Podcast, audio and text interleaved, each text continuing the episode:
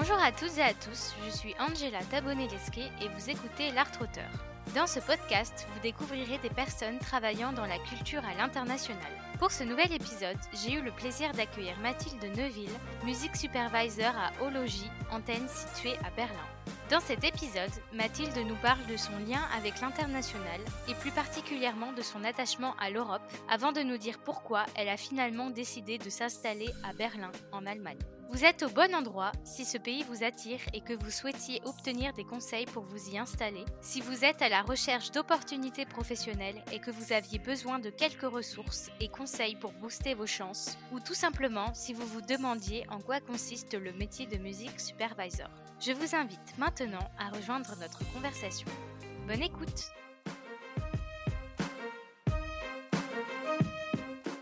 Bonjour Mathilde. Bonjour. Merci pour ton temps. J'avais envie d'échanger euh, avec toi depuis quelques mois, donc je suis super contente de pouvoir t'accueillir aujourd'hui. Plaisir partagé. Je propose toujours à mes invités de m'envoyer une chanson en appui pour se présenter. Et toi, tu as choisi une musique de Saada Bonner qui s'appelle You Could Be More As You Are. Et on va tout de suite écouter un extrait. On se retrouve juste après. You could be more as you are, can't you see?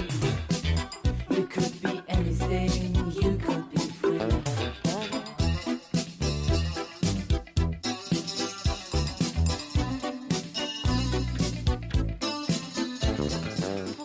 as-tu choisi cette chanson pour te présenter?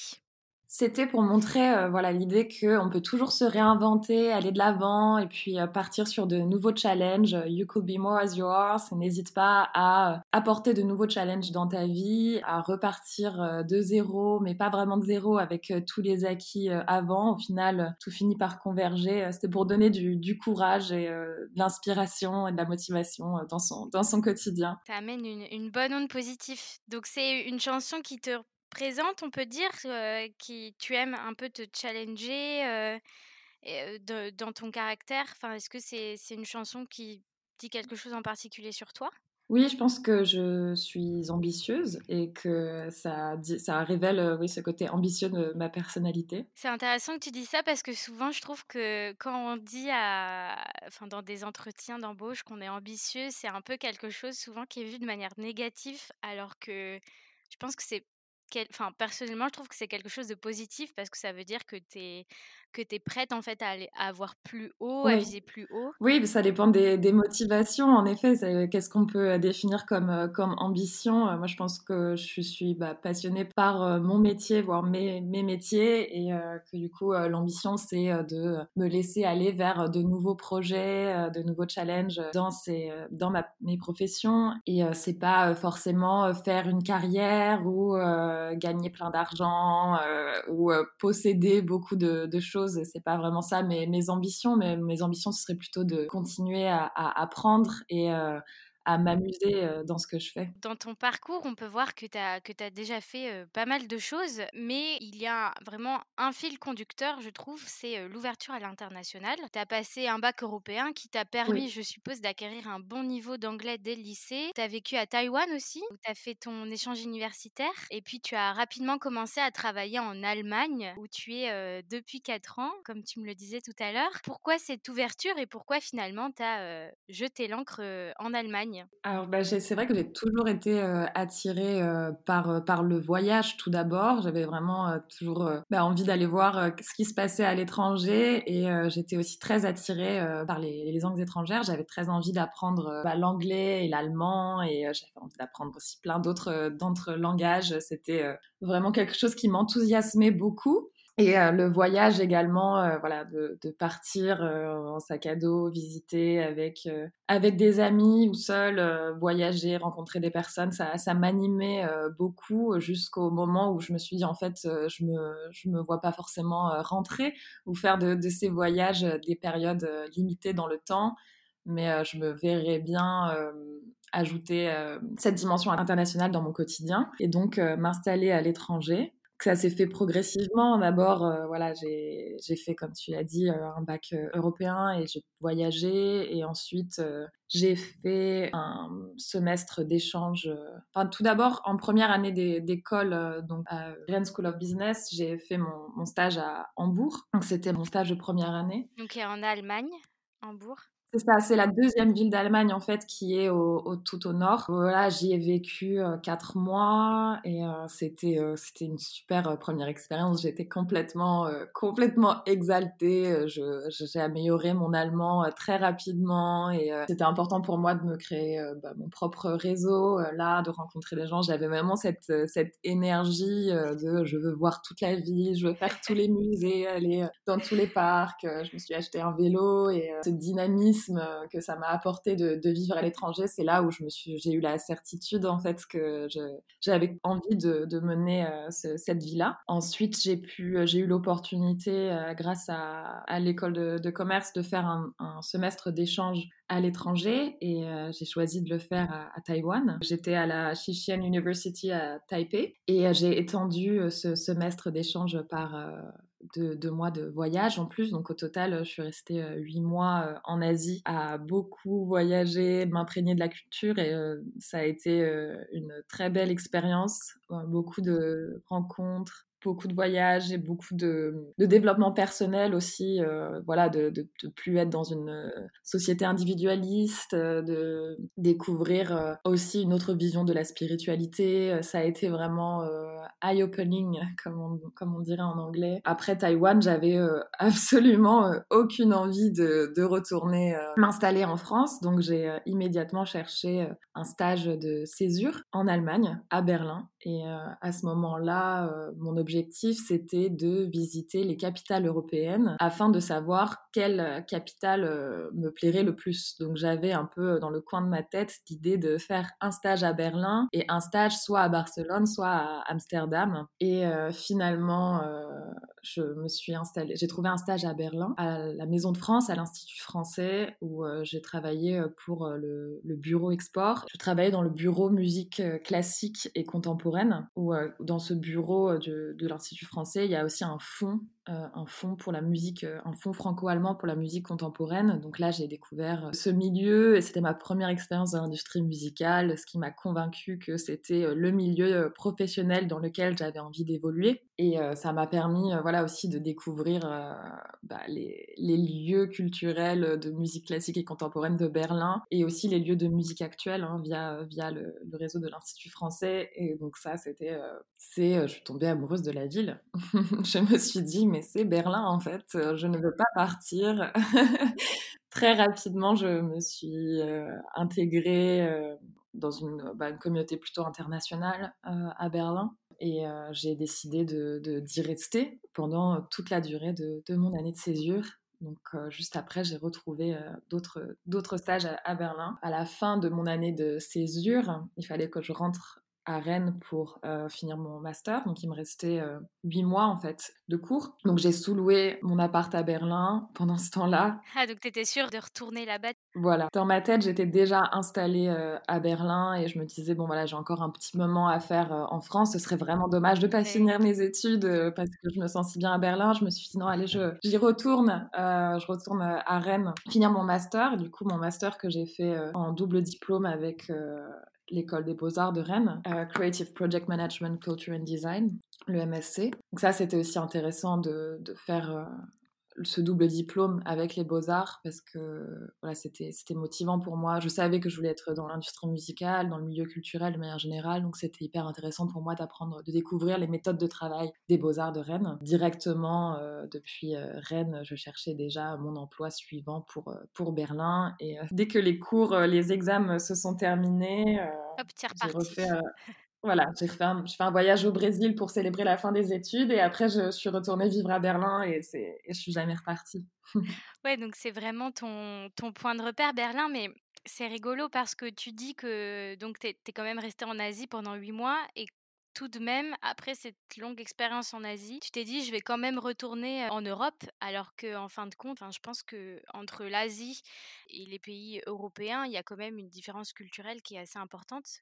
Et pourquoi en fait, du coup, tu t'es pas dit ah bah non, je vais plutôt rester en Asie Pourquoi tu es revenu en fait quand même dans l'Union européenne? Je suis vraiment attachée à l'Europe en fait. Je, trouve que ça, je trouve que c'est l'Europe est euh, un continent euh, très riche, enfin l'Asie également. Hein. tous les tous les continents sont des continents euh, très riches culturellement. Et je suis très attachée à l'Europe, le fait qu'en si peu de kilomètres, tu peux accéder à tant de, cultures, de civilisations, de langues, différentes. Et il y a la mer, la montagne, des, villes euh, culturellement, je trouve que c'était euh, c'était hyper excitant pour moi d'y vivre et, également euh, il y a bah, ma famille, mes amis, mon réseau. Je pense que professionnellement, c'était plus simple pour moi d'être en Europe que d'être en Asie. Il y avait la barrière de la langue en Asie qui était problématique pour moi parce que j'avais envie de, de m'intégrer dans un pays où je parle la langue locale et c'est aussi pour ça, euh, enfin ça m'a beaucoup influencé évidemment pour choisir euh, l'Allemagne parce que je parle l'allemand. Et c'était important pour moi voilà, de, de contribuer, de, de m'installer quelque part où je fasse vraiment partie de, de la vie locale, je parle la mmh. langue, j'arrive à m'y intégrer et aussi un endroit où je puisse euh, rapidement retourner voir, euh, voir ma famille euh, si jamais euh, il y a une urgence. ou D'accord, mais c'est cool, tu as enfin mis fin au cliché des États-Unis qui disent Europe comme si on était un pays, une culture. Oui. Il y a tellement de diversité, c'est vrai que c'est un, un, superbe continent et je pense que même si j'ai beaucoup voyagé en Europe, j'ai encore plein de choses à découvrir et je suis encore hyper excitée à l'idée de, de bah, continuer à découvrir ce continent on a beaucoup de chance d'être euh, d'être sur ce continent pour, euh, pour plein d'autres raisons également. Oui, je suis totalement d'accord avec toi. Et d'ailleurs, tu parles de l'Union européenne. On a souvent tendance, hein, à, travers euh, l'Union européenne, à faire le lien entre la France et l'Allemagne. Et toi qui y habites, du coup, et y travailles depuis quelques années, est-ce que tu dirais que c'est parce que culturellement, on est deux pays très proches? Euh, alors, il y a beaucoup de similitudes, oui. Je pense que enfin, la, la relation franco-allemande a été très entretenue euh, au sein de l'Union européenne. il y a beaucoup d'efforts qui sont faits pour créer euh, une culture commune entre la France et l'Allemagne. Prendre un exemple connu, on peut penser à Arte, qui a beaucoup de, de médias communs. Je pense que voilà, historiquement, ce sont des pays qui sont très proches et aussi bah, à l'origine mmh. de l'Union européenne. Et, il y a plein de, aussi de, bah, de programmes d'échange, mais aussi de, subventions, de fonds, en fait, pour des projets euh, franco-allemands. Donc, ces points communs, cette culture, elle est aussi entretenue euh, financièrement à l'échelle, à l'échelle européenne. Donc, il y a beaucoup de. Oui, il y a une, il y a une culture euh, commune qui est, qui est très forte. il y a beaucoup de similitudes. On ne vit pas si différemment entre, entre la France et l'Allemagne. Peut-être qu'en Allemagne, ils ont un dîner un peu plus tôt et que le pain est, est différent. Mais il y a beaucoup de, beaucoup de similitudes, euh, je trouve, en tout cas. Euh. Voilà, je pense que ça dépend aussi, euh, enfin, comme, comme en France, au sein même de la France, il y a plein de, différentes cultures. Et c'est la, même, c'est la même chose en Allemagne, entre, le sud de l'Allemagne et Berlin, par exemple, il y a de grandes différences culturelles. Et Hambourg, par exemple, quand j'habitais à Hambourg, ça s'apparentait davantage au pays nordiques en termes de culture. C'est voilà, j'ai Pays-Bas, du Danemark, et on le ressent aussi dans, dans la culture. Pour ceux qui nous écoutent et qui seraient intéressés pour faire un stage ou travailler en Allemagne, est-ce que tu aurais une ressource à conseiller? Je sais pas, peut-être un site, un livre qui t'a aidé, toi, à avoir les clés du CV modèle allemand, s'il y en a un, ou même à comprendre comment ça fonctionnait professionnellement dans ce pays et culturellement aussi? Alors moi, j'avais rejoint les, à l'époque, quand je cherchais un stage à Hambourg, j'avais rejoint des, groupes Facebook français à Hambourg. les, francophones, enfin les, ouais, les Français qui sont installés à l'étranger sont très vraiment toujours une petite communauté d'entraide. Donc ce qui est ce qui est assez chouette quand on est un peu perdu et qu'on se demande quelles sont vraiment les différences culturelles parce que là il y aura toujours quelqu'un de cette communauté pour t'expliquer. Bon bah je pense que voilà les baguettes me manquent, mais quand même, les bretzels, il y a du fort potentiel. ce côté euh, des, des, des, Français, des Françaises installées à l'étranger qui sont toujours prêts et prêtes à, à parler euh, de, euh, de, de leur attachement à la France, mais qu'en même temps, il y a des côtés possibles de vivre à l'étranger. Donc, c'est chouette de compter sur, sur la communauté française établie à l'étranger.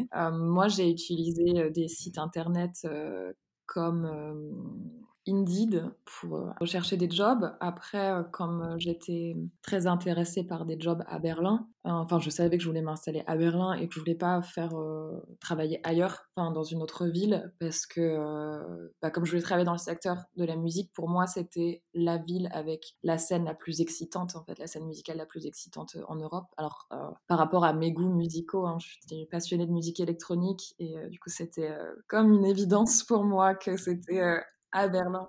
Mais oui, c'est sûr que les clubs là-bas sont vraiment réputés. Voilà, il y a plein de, producteurs et mmh productrices qui vivent ici et c'est, il y a plein de programmes aussi là maintenant que j'apprends aussi moi aussi à, bah, à, produire, à mixer et c'est un milieu hyper motivant dans lequel évoluer. Donc voilà, j'étais persuadée que je voulais m'installer à Berlin pour, pour cette raison aussi. Du coup, j'utilisais des plateformes comme Creative City Berlin là, on peut trouver des jobs. Il y a aussi une plateforme qui s'appelle Art Connect. C'est vraiment une plateforme super à la fois pour découvrir les, les expositions qu'il y a actuellement à Berlin. il y a aussi un onglet euh, job où là, euh, il y a tous, les, tous les jobs euh, dans le secteur culturel large. Ah, c'est super. Et c'est que du coup pour l'Allemagne ou c'est aussi. alors, Creative City Berlin, là, je pense que c'est juste pour Berlin. Mais Art Connect, est-ce que ça fonctionne dans toute l'Allemagne ou bien c'est vraiment ciblé pour Berlin? Ça fonctionne dans toute l'Allemagne. ok, super. Bah, je, je, mettrai les liens en commentaire si jamais il y en a qui sont intéressés pour aller voir ces ressources-là alors? Super. Merci. J'utilise Doors, Doors Open pour les jobs dans l'industrie dans musicale. Je peux également recommander euh, She Said So, qui est une plateforme pour euh, les femmes et les minorités de genre dans l'industrie musicale. Super. Où là, voilà, il y a des, des offres d'emploi. Ok, et eh ben c'est top. Merci pour ces ressources. Je n'hésiterai pas euh, à les ajouter.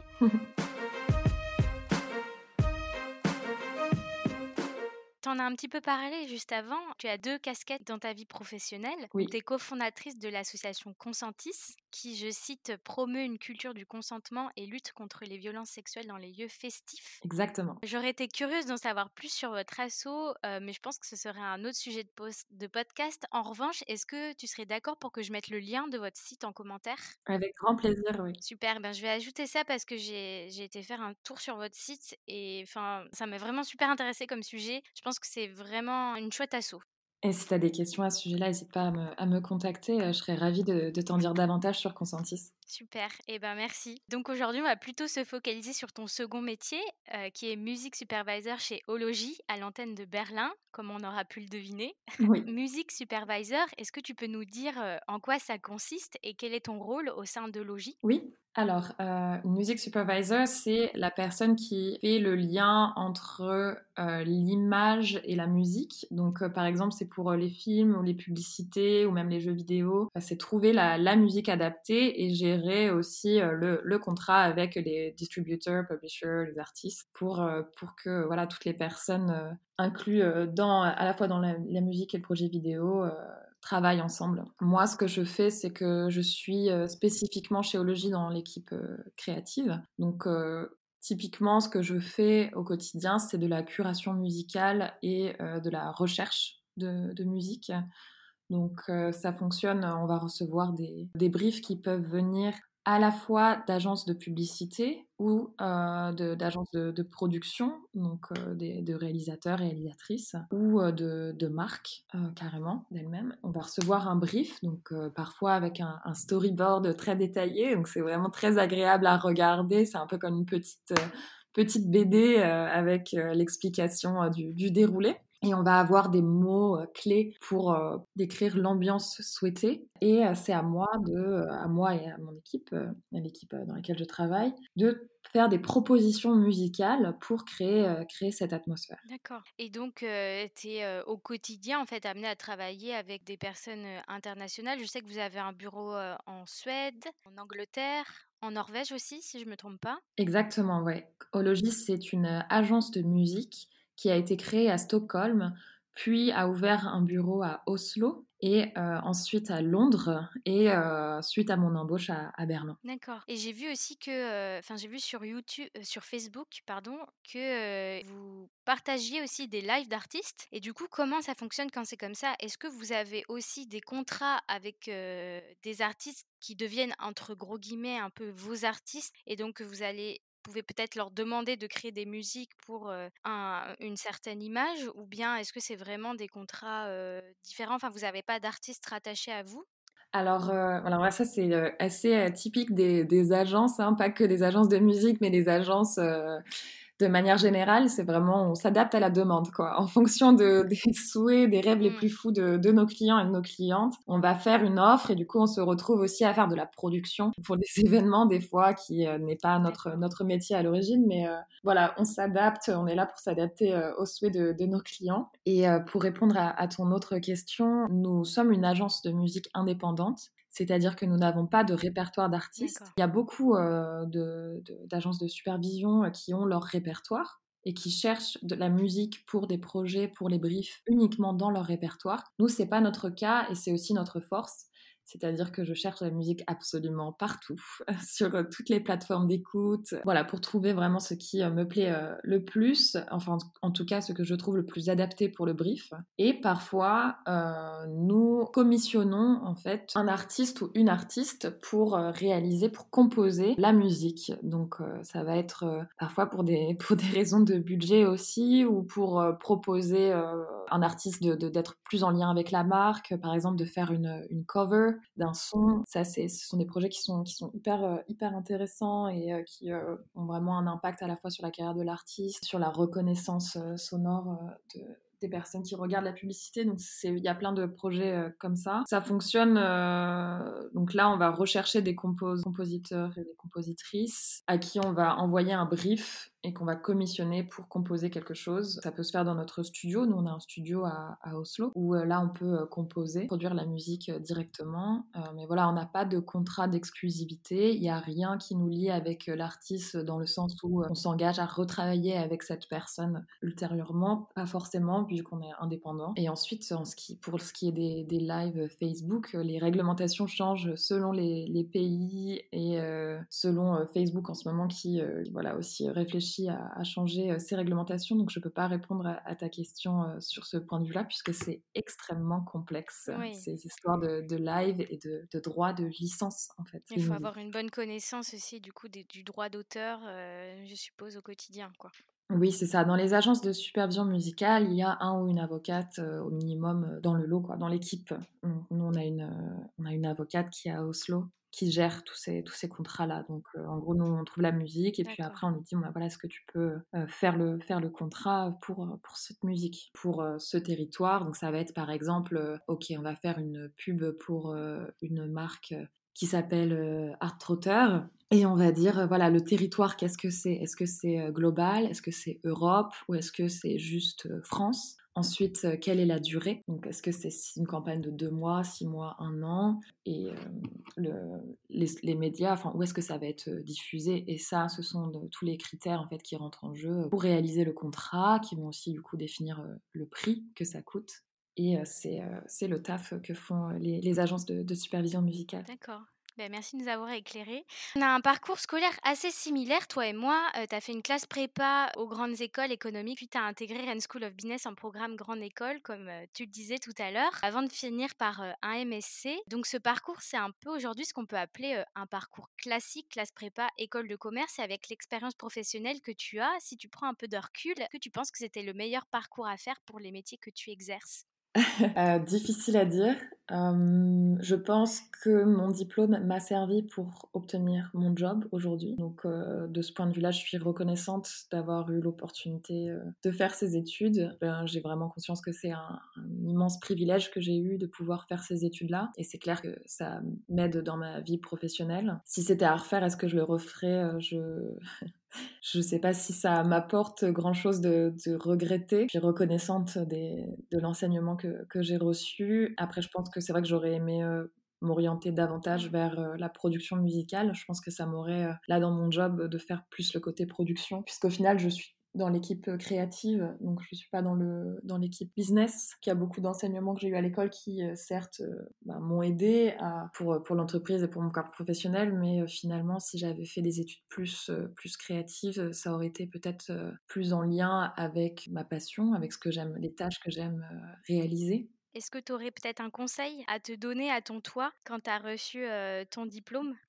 Lorsque j'ai effectué le dernier semestre euh, donc, euh, en double diplôme entre euh, le School of Business et l'école des beaux-arts, il y avait un professeur d'expérience utilisateur, Rémi Rivas, qui a dit pendant le cours, voilà, regardez qu'est-ce que vous faites quand vous vous ennuyez, quand vous n'avez rien à faire, quelles tâches vous réalisez. Et moi, ce que je faisais, c'est que j'écoutais de la musique je les classais dans des playlists pour les retrouver et je découvrais d'autres d'autres sons et je, vraiment de manière frénétique d'écouter euh, énormément de musique et de les classer en genre, en sous-genre, d'aller regarder les artistes, les labels, leurs histoires. J'étais vraiment passionnée par ça et je faisais, euh, sans m'en rendre compte, en fait, euh, jusqu'à plusieurs heures par jour. Et Rémi Rivas disait, quand vous vous ennuyez, quand vous, vous faites quelque chose sans même vous en rendre compte, c'est peut-être là où vous devez aller rechercher votre métier. C'est là où vous allez trouver votre, votre passion. Et quand j'ai entendu ça, c'est là où j'ai réalisé que en fait, euh, bah, je voulais devenir curatrice musicale, que c'était euh,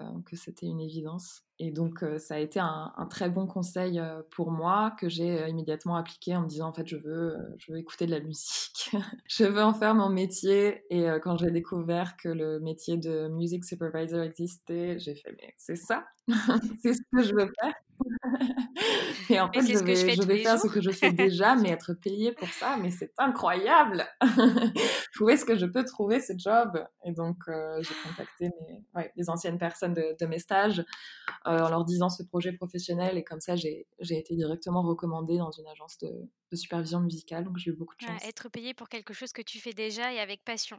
Et il est fort ce Rémi, c'est un ancien élève euh, de l'école aussi. Pour tout te dire, c'est aussi lui qui m'a encouragé à créer ce podcast. Il m'a dit, mais Angela, qu'est-ce que t'attends pour faire ça? On s'est rencontrés l'année dernière et ça a été le déclic. Non, je lui, je lui partagerai l'épisode. Je pense que je pense que ça va lui faire plaisir. Je pense qu'on peut toutes bah, les deux lui dire merci. oui, je lui dis merci et je te dis merci aussi. C'est vraiment chouette que tu sois lancée dans ce podcast. Et euh, bah, ça va être hyper inspirant d'avoir, euh, d'entendre les parcours de, de, plein de personnes différentes dans la culture. Et puis, bah, je serais ravie aussi euh, à un autre moment d'entendre plus sur tes projets, mais on pourra reparler quand je te présenterai Consentis aussi. Eh bien, super, avec plaisir. Merci beaucoup en tout cas d'avoir été avec nous aujourd'hui, Mathilde, et puis à très bientôt alors. À très bientôt, merci à toi. Cet épisode en compagnie de Mathilde est maintenant terminé. Je vous remercie de l'avoir écouté. N'hésitez pas à me dire ce que vous en avez pensé en laissant un commentaire et si jamais il vous a plu, à laisser 5 étoiles à l'épisode sur Apple Podcast. C'est ce qui permet de soutenir le podcast. N'oubliez pas aussi de vous abonner à ma newsletter sur Ocha ou sur la plateforme sur laquelle vous écoutez afin d'être informé des prochains épisodes. Vous pouvez également retrouver l'Art Auteur sur Instagram. Rendez-vous le 18 avril pour un nouvel épisode et en attendant, prenez soin de vous.